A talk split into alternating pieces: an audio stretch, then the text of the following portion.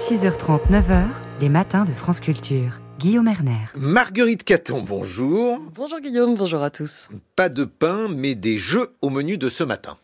Il n'est pas une journée sans qu'éclate un nouveau scandale à propos des Jeux Olympiques qui se dérouleront cet été à Paris.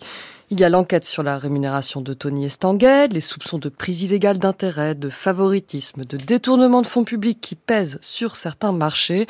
L'affaire de la barrière de corail, celle des bouquinistes délogés, des étudiants expulsés, des SDF mis à l'abri loin des regards.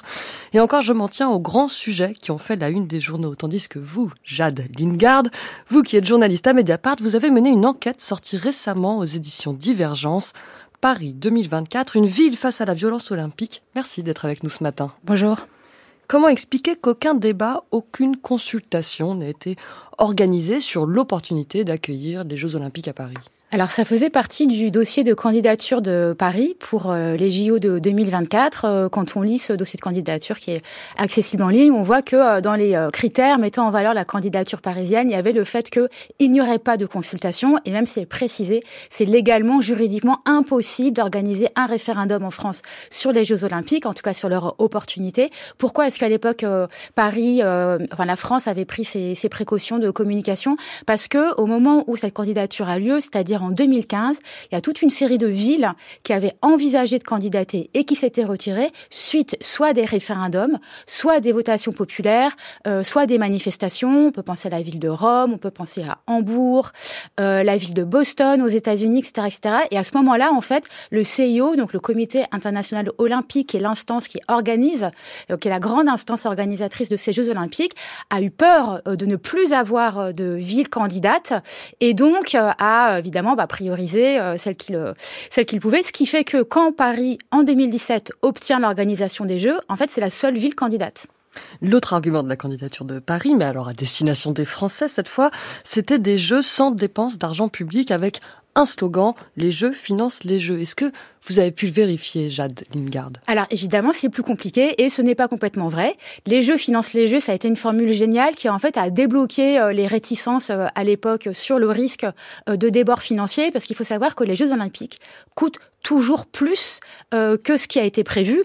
Et ça, ce sont des chercheurs, notamment à Oxford University, qui ont comparé tous les budgets des Jeux sur sur 50 ans et même plus. Ils arrivent à cette conclusion de tous les méga projets, exposition universelle le Coupe du Monde de foot, etc., etc. EPR. Euh, ouais, alors, EPR. Alors EPR étant en soi un phénomène euh, financier tout à fait euh, voilà dysfonctionnant, mais en tout cas de tous ces méga événements, ce sont les méga événements qui débordent toujours le plus. Et qu'est-ce qui se passe aujourd'hui? C'est quand même très intéressant. On a des jeux qui aujourd'hui, euh on peut estimer pour Paris 2024, l'argent dépensé c'est autour de 9 milliards d'euros, un petit peu moins. On verra à la fin combien combien ça coûte. c'est partagé entre le budget du comité d'organisation des Jeux, donc c'est là où se trouve Monsieur Tony Estanguet et euh, le budget de la Solidéo, qui est la société de livraison des Jeux Olympiques, qui est la partie publique, l'aménageur public des Jeux, donc qui construit la grande piscine de Saint-Denis, euh, les, euh, les, différents aménagements, euh, pour pas pas tout citer. Or, le COJO à 97%, c'est de l'argent privé, donc à peu près 4 milliards et demi euh, d'euros. La Solidéo, c'est un opérateur public, mais avec beaucoup d'argent privé. Et donc, pour prendre un exemple, le village olympique, le village des athlètes, où donc où vont habiter les athlètes pendant la durée des Jeux, est un lieu, euh, donc c'est euh, entre Saint-Denis et Saint-Ouen, euh, pour préciser, au nord de Paris. Pour les personnes qui ne connaissent pas, eh ben, ce village olympique a fait l'objet d'un investissement de 2 milliards d'euros, donc c'est quand même considérable, et cet argent est en très grande partie privé. En fait, argent public et privé sont entremêlés dans, dans, le budget, dans les dépenses de ces Jeux olympiques, si bien que la Cour des comptes elle-même, qui est quand même la gardienne des comptes publics, comme on le sait, qui a déjà publié plusieurs rapports sur l'économie des Jeux Olympiques, l'année dernière est arrivée à la conclusion qu'elle-même n'arrivait pas à dire in fine combien ça coûterait à la puissance publique, donc aux, contribuables.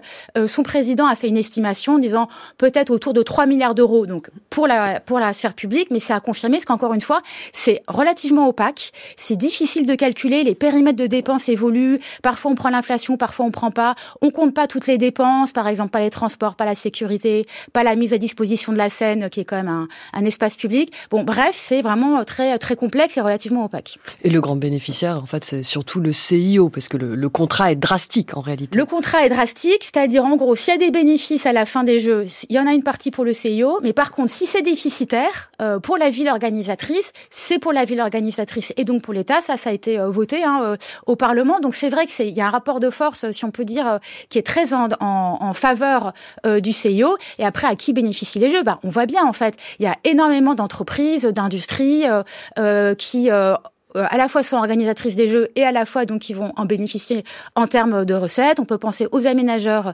euh, et à la, au secteur immobilier qui construit les Jeux Olympiques, le BTP, même si on construit moins pour Paris 2024, on construit euh, quand même. L'industrie du tourisme hein, qui est très promotrice de, de, des Jeux Olympiques.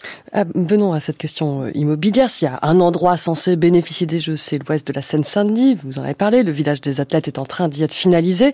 Alors on va pas détailler l'ensemble de cette vaste opération de promotion immobilière qui a permis de doubler le prix du mètre carré, mais Gabriel Attal a quand même expliqué dans son discours de politique générale qu'on allait résoudre la crise du logement en partie grâce à la construction de 30 000 logements en trois ans sur ce modèle olympique. Alors voilà, j'aimerais, Jade Lingard, que vous nous expliquiez cette méthode. Qu'est-ce qui a fait son succès? Alors, le modèle olympique, en gros, c'est une simplification juridique qui a été votée par la loi en 2018, la première euh, loi olympique, alors qui, en gros, euh, réduit euh, le nombre de recours des opposants et crée... Alors, c'est hyper technique, ça crée toute une série de simplifications pour aller plus vite pour les promoteurs. De fait, dans ce cas-là, ça n'a pas été tellement utile pour le village des athlètes parce qu'il n'y a pas eu de recours contre la construction du village. Et après, c'est quoi le secret, entre guillemets D'abord, la simplification réglementaire. Une simplification réglementaire. Et ensuite, il y a beaucoup d'argent, en fait, énormément d'argent qui a été euh, euh, qui a été euh, dépensé, qui a été investi, parce que donc on a des gros groupes, hein, des BTP, Vinci, Eiffage allié à Nexity, la Caisse des dépôts et avec sa branche ICAD, parce qu'il y a un peu de logement social qui est minoritaire, 30%. Et en fait, ce qui est intéressant, c'est de voir que ce village des athlètes va devenir ensuite, après les Jeux, un quartier d'habitation. C'est ça qui est présenté comme étant l'héritage positif des Jeux, donc des habitations pour 6000 personnes et des espaces de travail pour 6000 autres personnes. Le problème, c'est toujours la même chose en immobilier, c'est pour qui construit-on? À combien, à quel prix sortent euh, les logements? Or, ce qu'on voit, c'est que les logements qui sortent, euh, qui sont déjà en vente hein, euh, aujourd'hui sur le marché, les logements qui sortent, ils sont à des prix très supérieurs à la moyenne des prix de la Seine-Saint-Denis. Donc, on construit, certes, du logement en plus, mais qui va bénéficier, en tout cas qui sera accessible en très grande majorité à des personnes qui n'habitent pas déjà en Seine-Saint-Denis. Et c'est là qu'il y a une forme de violence, de trahison de la promesse, d'héritage très biaisé. C'est que 2 milliards d'euros, on a dit, dépensés sur le village des athlètes, c'est quasiment autant, c'est de l'argent privé donc en grande partie, c'est quasiment autant que tout ce que l'Agence nationale de rénovation urbaine, l'ANRU, euh, dépense pour euh, la rénovation des quartiers populaires en Seine-Saint-Denis où vivent 600 000 personnes. C'est 2 milliards 300 millions, donc c'est un peu plus. Mais c'est pour dire en fait, ce qui est exceptionnel avec les jeux, parce que tout est giga avec les jeux, c'est beaucoup d'argent d'un coup, un soutien euh, sans faille de la puissance publique. Donc il y a vraiment une alliance très particulière de gros intérêts privés et d'une très forte puissance publique. Tout ça s'organise de concert et tenu par une deadline qui fait que bah, ça avance un peu comme un bulldozer un rouleau compresseur. Merci beaucoup, Jade Dingard. Je rappelle que vous êtes journaliste à Mediapart. Votre ouvrage, c'est Paris 2024, une ville face à la violence olympique aux éditions Divergence. Merci. Merci.